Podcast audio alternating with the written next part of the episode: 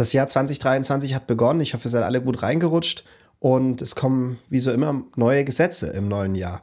Und diesmal geht es um das Lieferketten-Sorgfaltspflichtengesetz oder auf Englisch den Supply Chain Due Diligence Act. Hier mir ist ganz aufgefallen, ich habe dieses wichtige Thema hier noch gar nicht auf dem Kanal behandelt und jetzt kommt mal ein kurzer Beitrag dazu.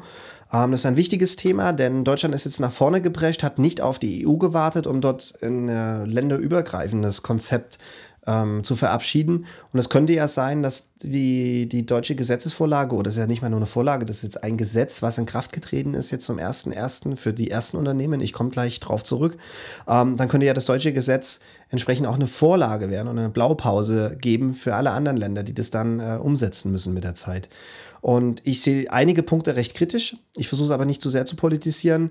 Ähm, und versuche das mal zwischendurch oder vielleicht am Ende zu kommentieren, wo ich ein bisschen ja oder weniger einverstanden bin, dass er schon wieder irgendwie vom Staat eingegriffen werden muss. Dann steigen wir da direkt ein. Ich versuche es sehr kurz und knackig zu halten, denn ich möchte keine Rechtsbelehrung, das kann ich auch gar nicht ähm, von meinem Fachbereich her oder von meinem Fachwissen her ähm, anbieten.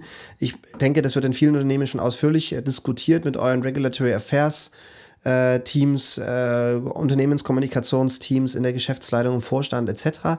Ähm, aber ich glaube, das ist sehr wichtig für Supply Chain Profis, Supply Chain Mitarbeiterinnen, Mitarbeiter, ähm, sich nochmal mit dem Gesetz auseinanderzusetzen. Ihr seht schon, es ist ein mordslanger Name, Lieferketten-Sorgfaltspflichtengesetz. LKSG, ähm, abgekürzt. Im Englischen finde ich es eigentlich angenehmer mit Supply Chain Due Diligence Act. Und um was geht es dort eigentlich? Ganz grob gesagt geht es darum, dass dieses Lieferkettengesetz jetzt in Kurzform ähm, erstmalig gesetzlich die unternehmerische Verantwortung für die Einhaltung von Menschenrechten in der Lieferkette geregelt und festhält. Ähm, das geht aber noch darüber hinaus, denn es geht, geht auch um Umweltthemen, da kommen wir gleich drauf. Bleiben wir mal kurz bei Menschenrechte. Ich habe euch hier mal auch ein ich werde das auch in den Shownotes verlinken, mal einen Link reingestellt. Äh, Wirtschaft-menschenrechte.de, das sind alles äh, von der Bundesregierung offizielle Seiten. Da ist ganz, ganz viel tolles Material, viele PDFs, Fragen, Antworten und so weiter, die ihr mal durchgehen könnt, äh, wenn ihr da wirklich euch im Detail mit auseinandersetzen müsst oder solltet. Und äh, bleibt mal bei Menschenrechte, weil das, da hat eigentlich das ganze Thema mit angefangen. Und da gibt es auch einige Videos zu, ähm, Werbevideos seitens der Bundesregierung. Ähm, um eben da nochmal darauf hinzuweisen, äh, wie wichtig das Thema ist. Also ganz grob zusammengefasst, Menschenrechte sind Rechte, die sich aus der Würde des Menschen herleiten und begründen lassen. Sie sind unveräußerlich, unteilbar, unverzichtbar. Sie stehen allen Menschen zu, egal wo sie leben und egal wie sie leben. Und ich habe hier mal ein paar Beispiele ähm, von Wikipedia, muss ich fairerweise sagen, dazu geschrieben, wie man das gruppieren kann und auch, wie gesagt, Beispiele dahinter geschrieben. Ähm, zum einen kann man das gruppieren in Persönlichkeitsrechte, also da geht es um Themen wie keine Folter anwenden, körperliche Unversehrtheit äh, gewähren. Es geht um Freiheitsrechte, da könnten Beispiel die Meinungsfreiheit sein. Es geht um justizielle Rechte, also um Themen wie ein faires Gerichtsverfahren oder eben Unschuldsvermutung. Ähm, oder es sollte auch Gesetze geben, um überhaupt jemanden schuldig zu sprechen in dem einen oder anderen Thema. Und äh, zu guter Letzt, äh, die letzte Gruppe könnten sein wirtschaftliche, kulturelle, soziale Rechte. Und da ist so das, was mir am meisten ins Auge sticht ähm, unter diesem Block, ist äh, die Gleichberechtigung, zum Beispiel zwischen Mann und Frau. Und das wird ja heute noch viel weiter ge ähm, äh, gesponnen. Es gibt auch offiziell eben auf wirtschaft-menschenrechte.de gibt es auch einen Leitfaden. Ich habe hier mal ein Bild äh, zu reingehangen, die dies von euch nicht als Podcast, sondern auf YouTube anschauen. Diese Leitprinzipien für Wirtschaft und Menschenrechte. Da gibt es komplette Dokumente, Videos und so weiter und so fort dazu. Ähm, ich sehe jetzt gerade beim Rauskopieren sind die Bilder ein bisschen verpixelt. Ähm, zwei offizielle Quellen, die wirklich äh, wichtig sind, um, äh, die man konsultieren kann, ist einmal das BAFA, das Bundesamt für Wirtschaft und Ausfuhrkontrolle. Und auch dieses Amt letztendlich, wie es auch schon der, die Ausfuhrkontrolle sagt, ähm, wird dann auch die Kontrolle der Einhaltung des Lieferkettengesetzes äh, umsetzen oder durchführen. Und dann das BMAS, das Bundesministerium für Arbeit und Soziales. Dort findet ihr eben auch diese ganzen Leitfäden, äh, wie eben für Menschenrechte und diese, diese Werbevideos etc.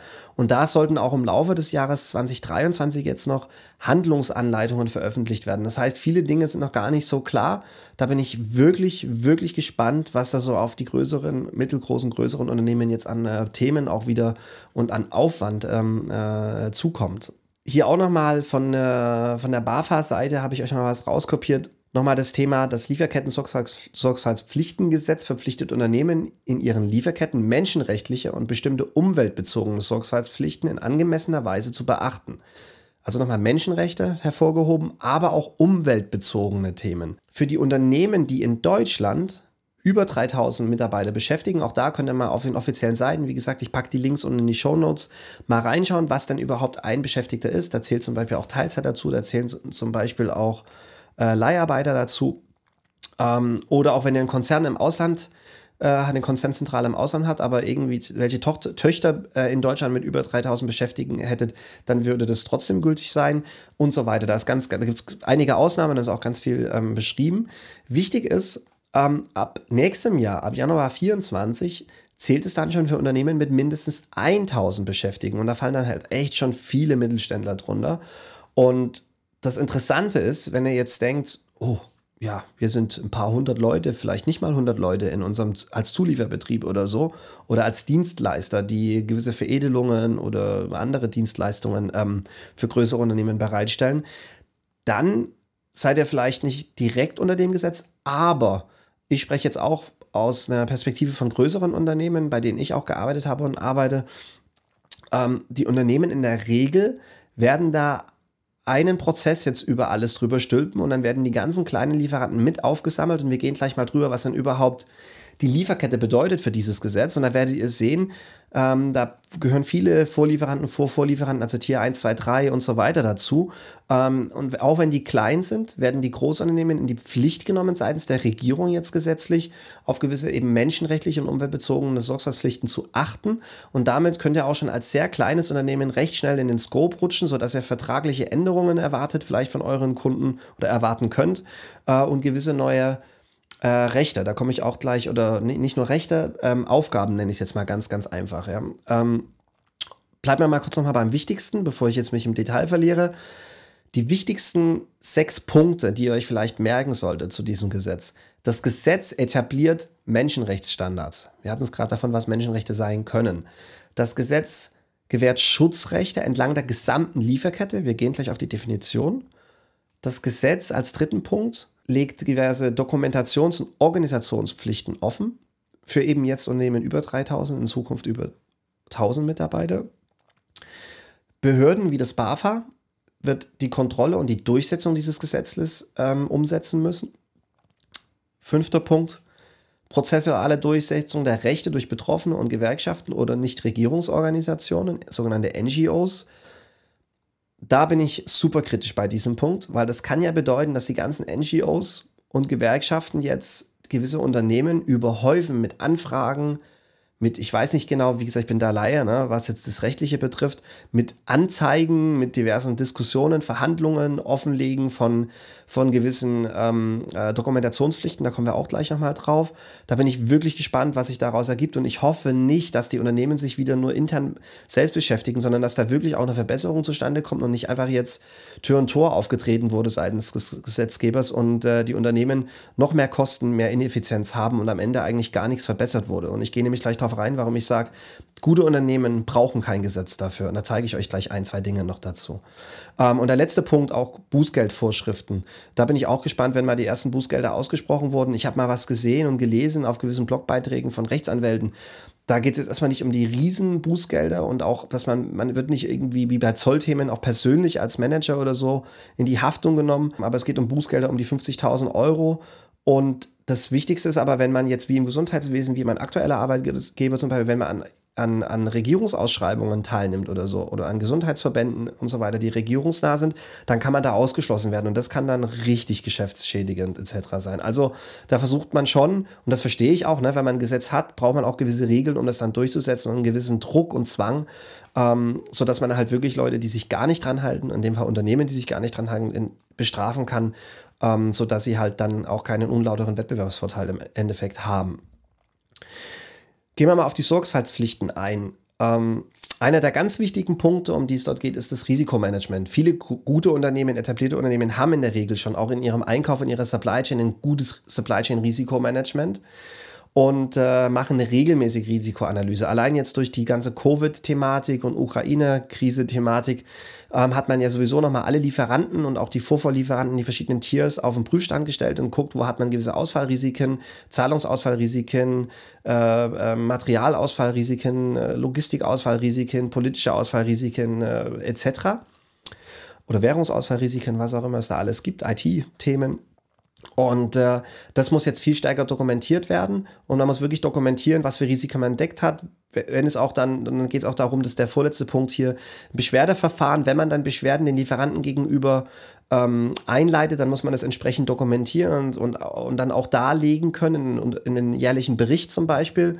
Und wenn Nachfragen kommen von diesen NGOs, Gewerkschaften und so weiter, Betroffenen, dass man offenlegen kann, was wurde denn ähm, äh, bemängelt, wie wurde es beigelegt oder eben doch nicht beigelegt.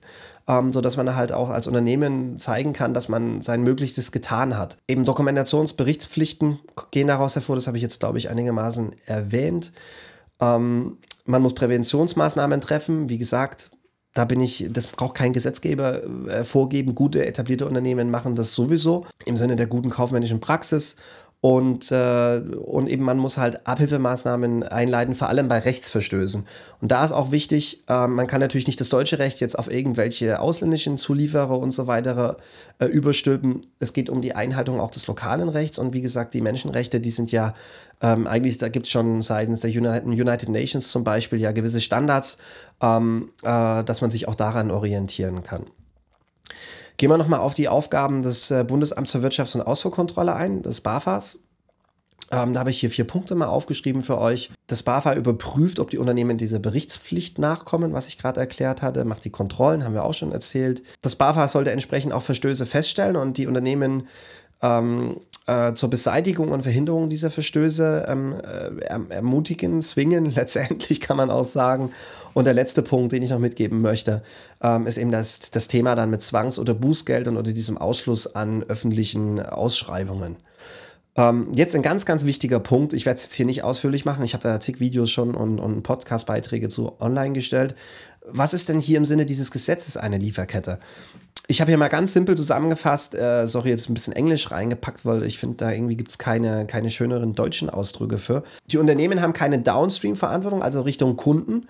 Denn die Kunden wiederum müssten dann, je nachdem, wenn das Händler sind oder Weiterverarbeitungsbetriebe, die müssten dann entsprechend das in, in, entlang ihrer Lieferkette äh, mit managen und mit euch abklären. Aber Richtung Kunden seid ihr eigentlich sauber raus. Es geht vor allem upstream Richtung Lieferanten.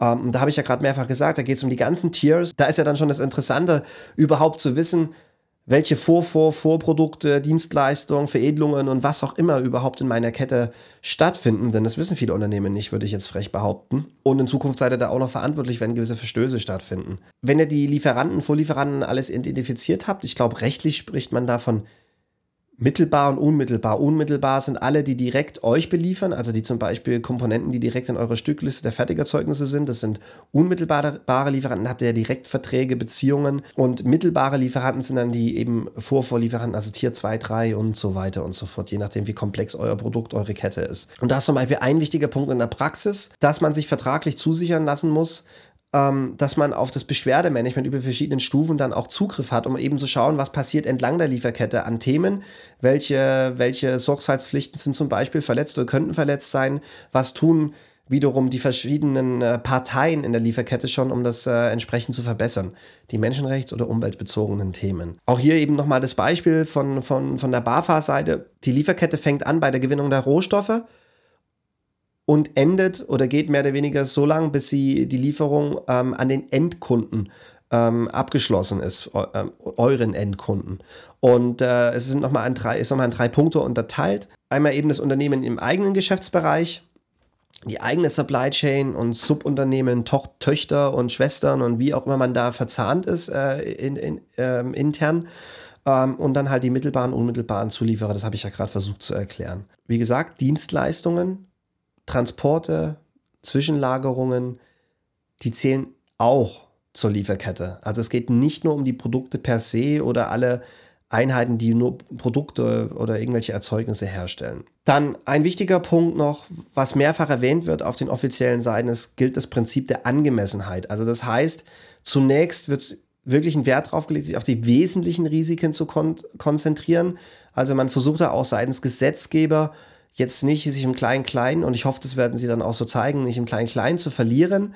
Und, äh, und solange man dokumentieren, nachweisen kann, dass man angemessene Bemühungen an den Tag gelegt hat, also sich wirklich bemüht hat, gewisse Themen, die man aufgedeckt hat entlang seiner Lieferkette, zu beheben, zu adressieren mit den Vertragspartnern oder auch eben den mittelbaren ähm, Lieferanten, mit denen man keine direkten Verträge hat, dann, ähm, dann kann das Unternehmen nicht belangt werden. Aber wie gesagt, man sollte diese Themen unbedingt dokumentieren und vielleicht dann auch in den Jahresberichten versuchen, einigermaßen offen zu legen. Jetzt nochmal schnell vielleicht ein paar Praxistipps, die ich auch auf gewissen Webseiten aufgeschnappt habe. Also zum einen eben bereitet euch jetzt vor, und ich hoffe, ihr habt euch schon vorbereitet, die Dokumentationsberichtspflichten, ähm, denen nachzukommen. Das heißt, viele Unternehmen sollten auch eine Grundsatzerklärung zur Menschenrechtsstrategie auf ihrer Unternehmenshomepage veröffentlichen, also zumindest die, die in Scope sind. Man sollte den Jahresbericht vorbereiten und vor allem auch in welchem Umfang man wie was dokumentieren möchte. Und was auch empfohlen ist, ein Menschenrechtshandbuch im Unternehmen ähm, zu führen. Äh, bezüglich Präventation, Ver Vermeidung von gewissen äh, Risiken dann ähm, im, in Bezug auf dieses Lieferkettengesetz. Und das machen auch, wie gesagt, etablierte, gute Unternehmen, Einkäufer sowieso zwangsläufig, ist ähm, entsprechend äh, Auditierungen mit den Lieferanten äh, durchzuführen. Ähm, äh, es gibt ja auch Themen wie TÜV und andere Branchenverbände, die dort auch ähm, helfen können und gewisse Qualitätssiegels ähm, äh, Siegel, meine ich natürlich, und, und, und Zertifizierungsstandards, ISO-Standards und so weiter. Ähm, man kann auch in den eigenen Unternehmen nochmal Schulungen oder sollte auch Schulungen durchführen. Und äh, ähm, vor allem die Einkäufer, Supply Chain Leute, die halt mit externen Partnern stark zu tun haben oder auch Entwickler, Produktentwickler und so weiter, ähm, nochmal sensibilisieren, dass dieses Thema wichtig ist, um was es dort geht. Ähm, und dass man dort eben dann auch intern wie auch extern dann äh, die Beschwerden aufnimmt, die dann über ähm, ja von den eigenen Mitarbeitern zum Teil kommt, aber vielleicht auch äh, von Zulieferern an das eigene Unternehmen rangetragen wird. Ähm, und ein ganz wichtiger Teil wird sicherlich sein, und das sollte auch für die größeren Unternehmen schon jetzt einigermaßen umgesetzt sein, ist nochmal die Einkaufsverträge durchzugehen, um dort gewisse neue Bedingungen aufzunehmen, wie, wie eben diesen ähm, äh, Zugriff auf dieses Beschwerdesystem auch von den, von den Lieferanten, sodass man dann wiederum die, deren Lieferanten und so weiter auch äh, mit einsehen kann, im Sinne von welche Themen und Sorgfaltspflichtverletzungen oder mögliche dort vorliegen und welche Verbesserungsmaßnahmen dort ähm, durchgeführt werden. Ja, und zu guter Letzt ist natürlich auch wichtig, dass ihr für euch nochmal im Sinne eurer Risikobeurteilung auch nochmal überlegt, mit welchen Lieferanten Dienstleistungen ihr vielleicht nicht mehr zusammenarbeitet, weil dort eine gewisse Intransparenz herrscht, ähm, wie die weitere Supply Chain aussieht und bespielt wird und auditiert, gemanagt wird und so weiter. Ähm, und das kann natürlich dann auch wieder Konsequenzen haben, dass ihr manche Produkte so gar nicht mehr herstellen könnt, vertreiben könnt, dass Produkte teurer werden, weil ihr temporär vielleicht auf ähm, ja nicht so effiziente oder nicht so kostengünstige Lieferanten und so weiter umstellen müsst, in andere Länder gehen müsst für das Sourcing und so weiter und so fort.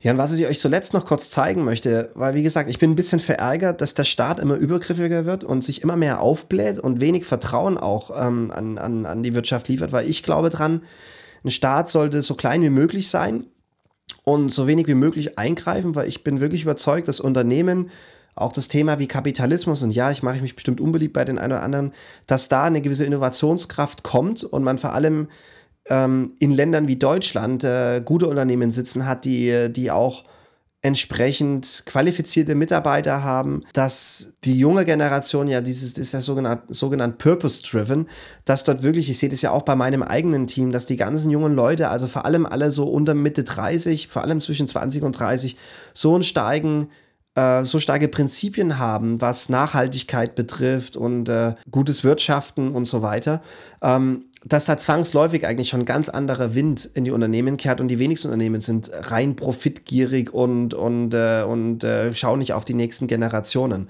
Vor allem inhabergeführte Unternehmen, glaube ich, in der Regel sind die meisten schon auch so, dass sie auch generationsübergreifend auch mal kurzfristige Erfolge liegen lassen, um dann auch langfristig in die richtigen Themen zu investieren.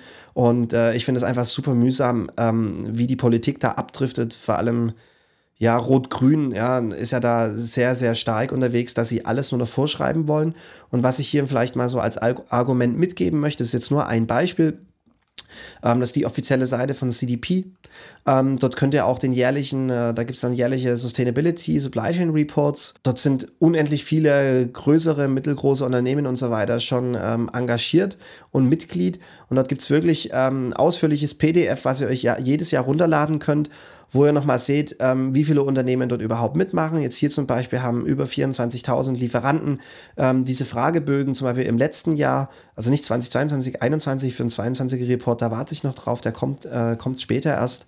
Ähm, und das sieht man auch nochmal, ja, dass, dass dieses ganze Thema in der Wirtschaft schon ganz klar angekommen ist. Ähm, und hier steht auch jetzt zum Beispiel eine klare Aussage, dass die Lieferketten elfeinhalb Mal so viel CO2-Fußabdruck, also äh, oder Emissionen steht jetzt hier ganz einfach gesagt, ähm, hinterlassen wie die eigenen Operations. Das heißt, wenn du jetzt ne, diverse eigene Produktionsstätten hast, ist oftmals trotzdem sind die ganzen Zulieferer, Zuzulieferer und so weiter, Dienstleister, äh, die außerhalb des eigenen Einflussbereiches liegen, ähm, liefern nochmal einen riesen Impact, einen, einen mehrfachen Impact.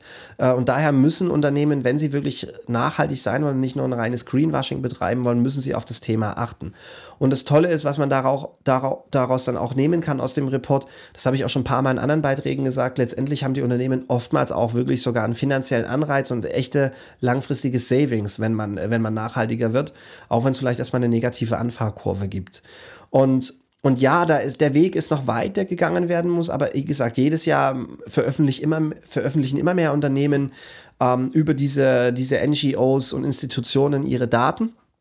Ähm, und, und zum Beispiel hier bei diesem Report geht es um Klimathemen, ähm, äh, Forest-Themen, Wasserthemen. Und ja, was man sieht, das Klimathema ist, glaube ich, schon sehr, sehr weit verbreitet. Das Thema Abforstung und so weiter ähm, wie man mit den Wäldern und den ganzen Ressourcen, keine Ahnung, bei Pla Palmölplantagen und was auch immer da in den Medien ist, ne, ähm, äh, umgeht. Das ist sicherlich noch ausbaufähig. Ihr könnt euch ja mal durchscrollen. Ich verlinke euch das auch mal unten. Ich wollte das jetzt gar nicht ausführlich machen. Hier sind jetzt auch mal ein paar Unternehmen aufgeführt, die daran teilnehmen. Also alle bekannten äh, äh, größere Unternehmen, aber auch viele Mittelständler tauchen da immer mehr auf und man sieht auch das Jahr für Jahr Wachstum, wie viel, wie viel mehr Unternehmen da wirklich ähm, sich dran beteiligen und, und auch die Zeichen der Zeit klar erkannt haben.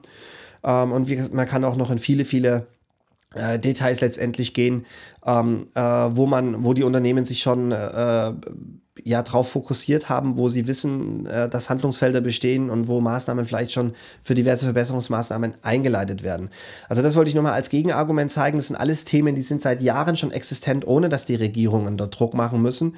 Und das große Risiko ist, eben Themen müssen kontrolliert werden seitens der Regierungen.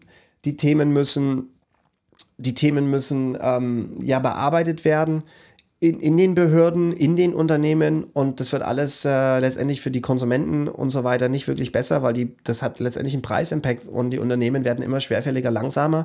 Und gerade wenn wir in Deutschland wieder vorbrechen, ist das Risiko, dass sich unsere Wirtschaft irgendwann mal abhängt, weil wir einfach, um ein neues Produkt einzuführen, irgendwas zu ändern, monatelang brauchen, wo man in anderen Ländern wie Amerika vielleicht innerhalb von ähm, von Wochen diverse Entscheidungen treffen kann. Und wenn ich Monate sage, oftmals Jahre sogar, ne, in manchen Branchen, ähm, wo andere irgendwie in drei, vier, sechs Monaten ein neues Produkt am Markt haben und verkaufen können.